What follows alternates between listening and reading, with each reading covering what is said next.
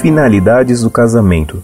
Meu querido professor Orlando Federi, a graça e a paz de nosso Senhor e Salvador Jesus Cristo. Espero encontrá-lo gozando de perfeita saúde. Eu gostaria de conhecer o que a Igreja Católica Romana diz a respeito da relação sexual dentro do casamento. A relação sexual deve ser apenas para a procriação? Caso afirmativo, como fica a situação de um jovem casal que não pode ter filhos?